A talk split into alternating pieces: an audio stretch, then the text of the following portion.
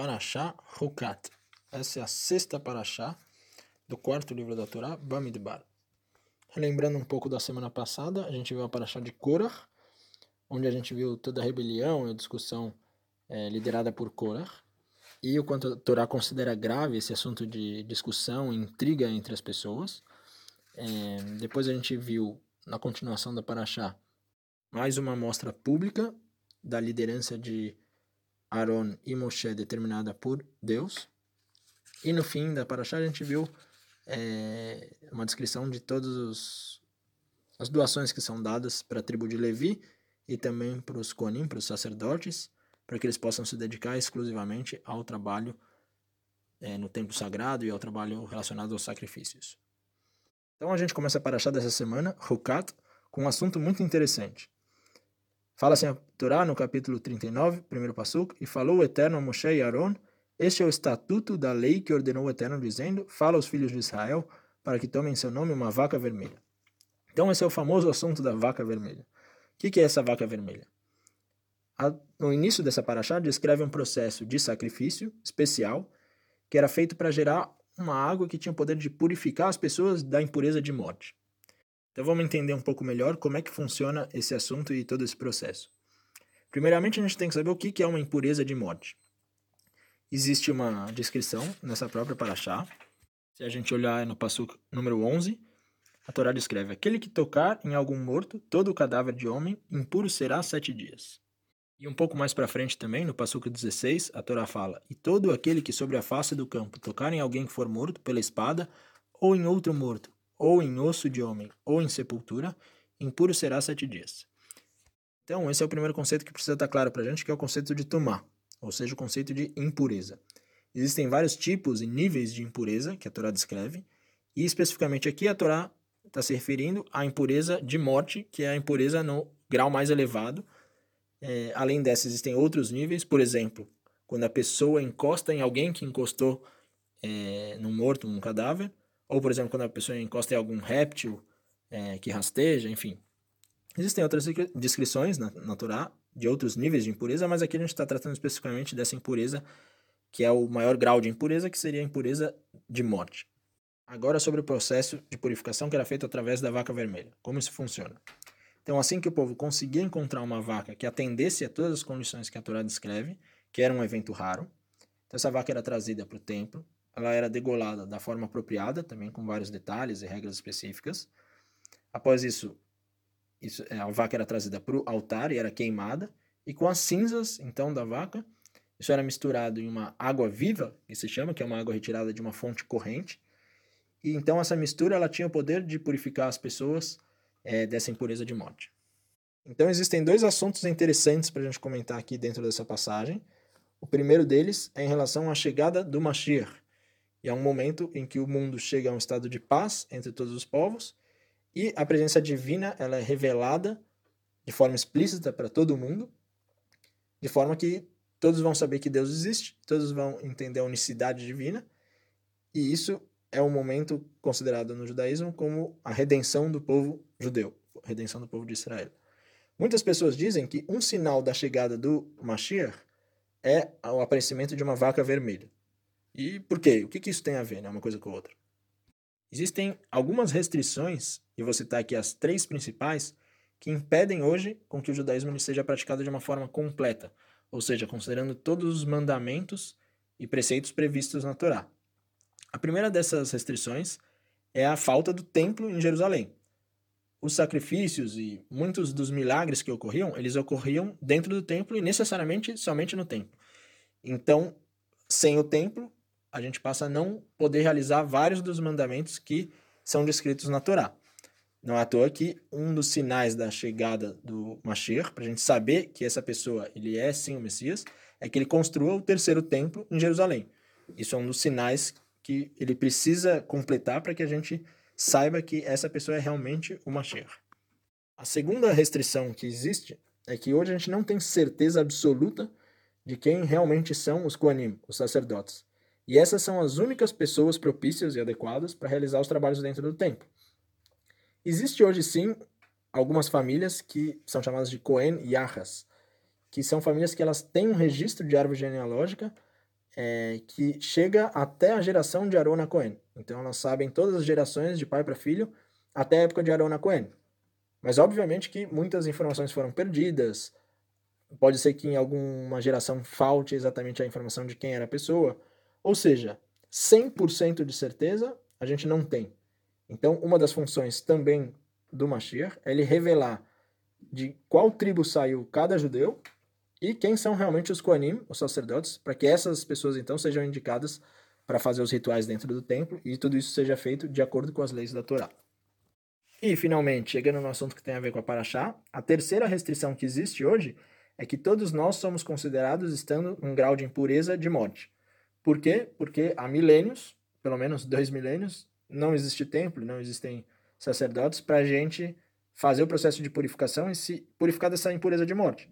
Então, obviamente que após algumas centenas e milhares de anos, essa impureza ela foi se disseminando e hoje todos são considerados como estando nesse nível de impureza.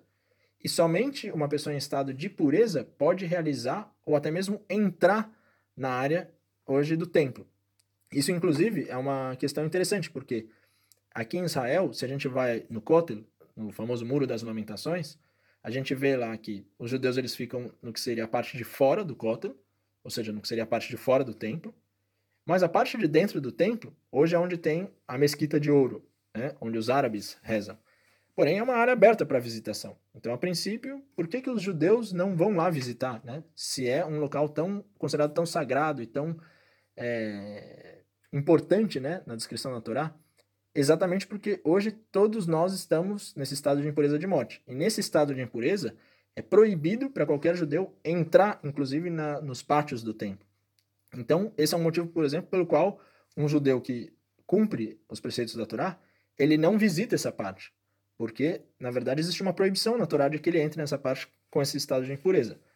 Visto isso, por que, que a vaca vermelha é um dos sinais da chegada do Mashiach?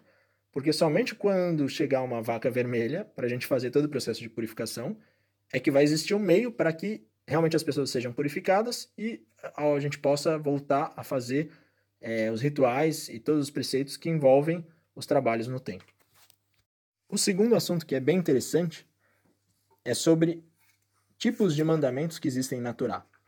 Então, na verdade, o nome dessa paraxá, que se chama Hukat, ele se refere a determinado tipo de mandamento específico. Inclusive, o comentário aqui da tradução em português da Torá que eu leio, que é do Rabino Meir Matzliach Melamed, ele explica assim: O preceito da vaca inteiramente vermelha é uma lei denominada Huká, isto é, uma sentença de Deus, a qual devemos observar indiscutivelmente, mesmo que não nos seja dado compreender as razões pela qual foi instituída. Os preceitos de não acender fogo no sábado, não vestir lã e linho juntos, não cozinhar o cabrito com o leite de sua mãe e muitos outros, fazem parte desta classe de lei. Então essa é uma questão bem interessante porque muitas pessoas, às vezes ou não judeus, ou mesmo judeus que às vezes são muito distantes da, da religião e da prática judaica, perguntam assim, ah, mas por que que, por exemplo, é proibido comer porco? E aí existem várias pessoas que explicam, ah, porque a carne do porco é uma carne que pode conter muitas impurezas, é uma carne que é muito propícia a transmitir doenças. Então, esse é o motivo pelo qual foi determinado o mandamento de não comer carne de porco. E, na realidade, essa é uma explicação incorreta pela visão da Torá. Essa explicação, na verdade, ela é ao contrário.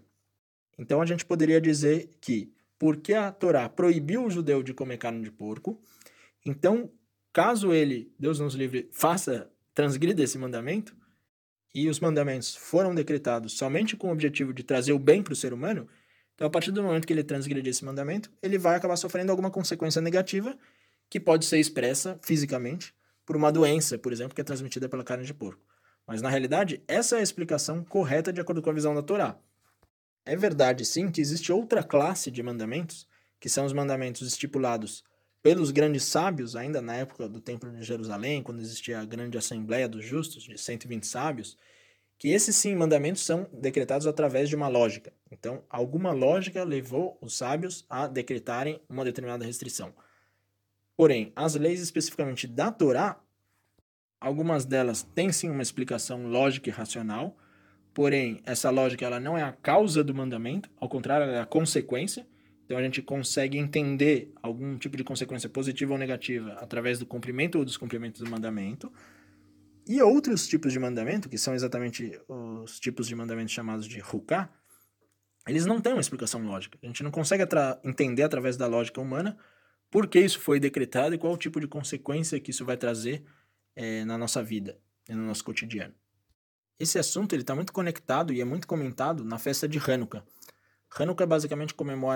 alguns milagres que ocorreram na época em que existia uma disputa entre o povo grego e o povo judeu.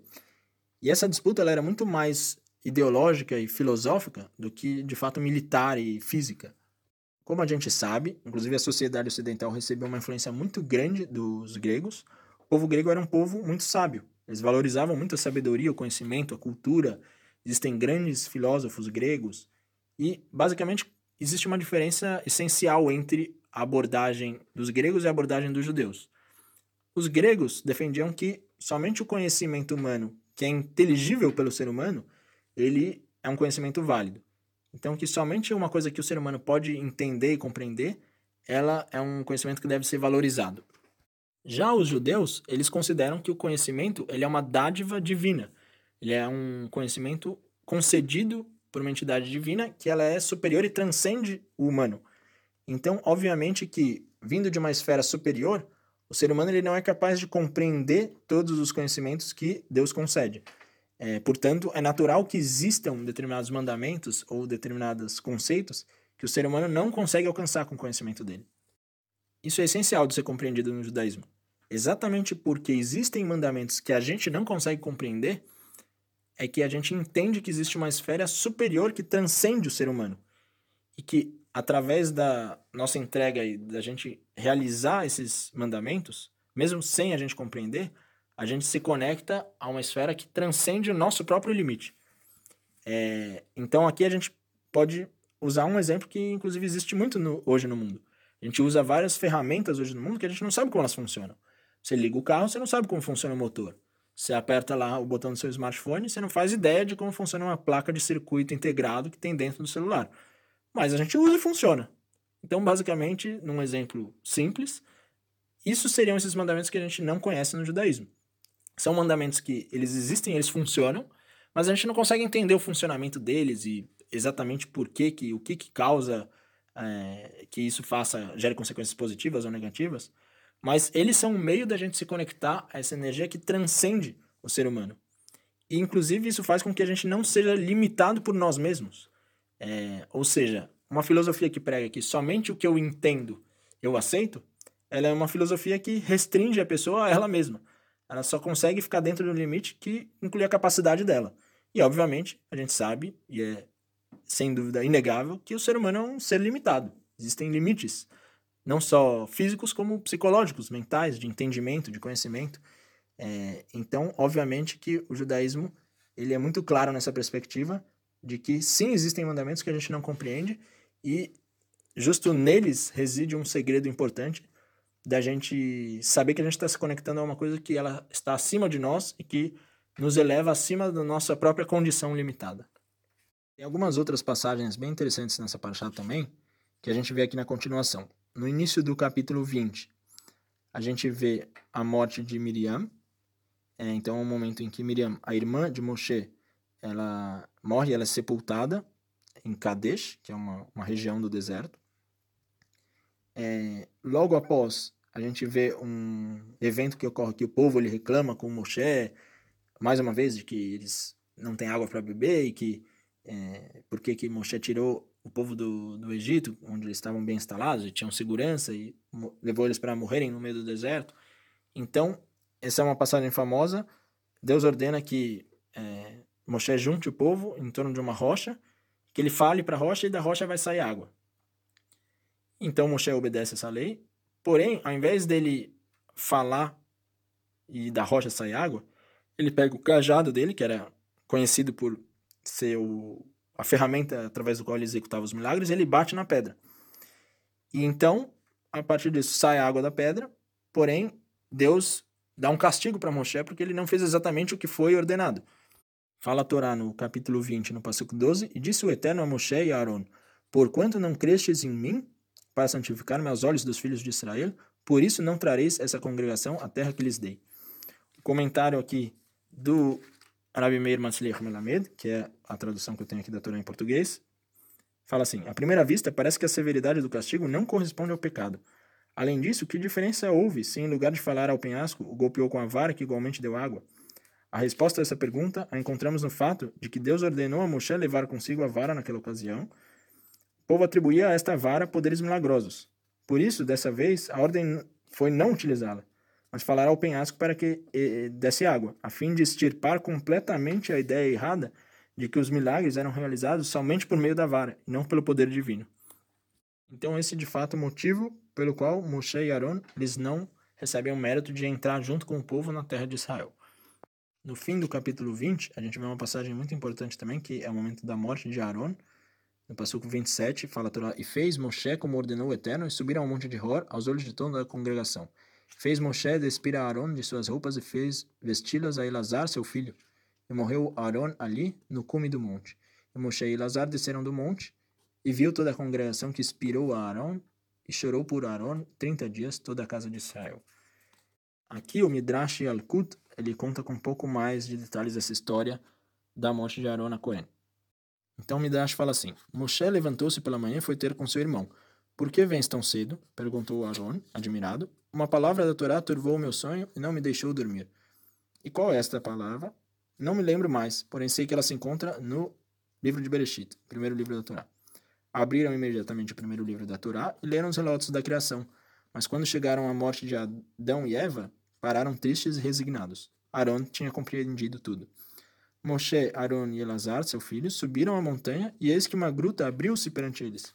Um leito estava lá preparado e uma lâmpada brilhava. Aaron tirou suas vestes sacerdotais e fê-las vestir a Elazar. Depois se estendeu sobre o leito e fechou os olhos.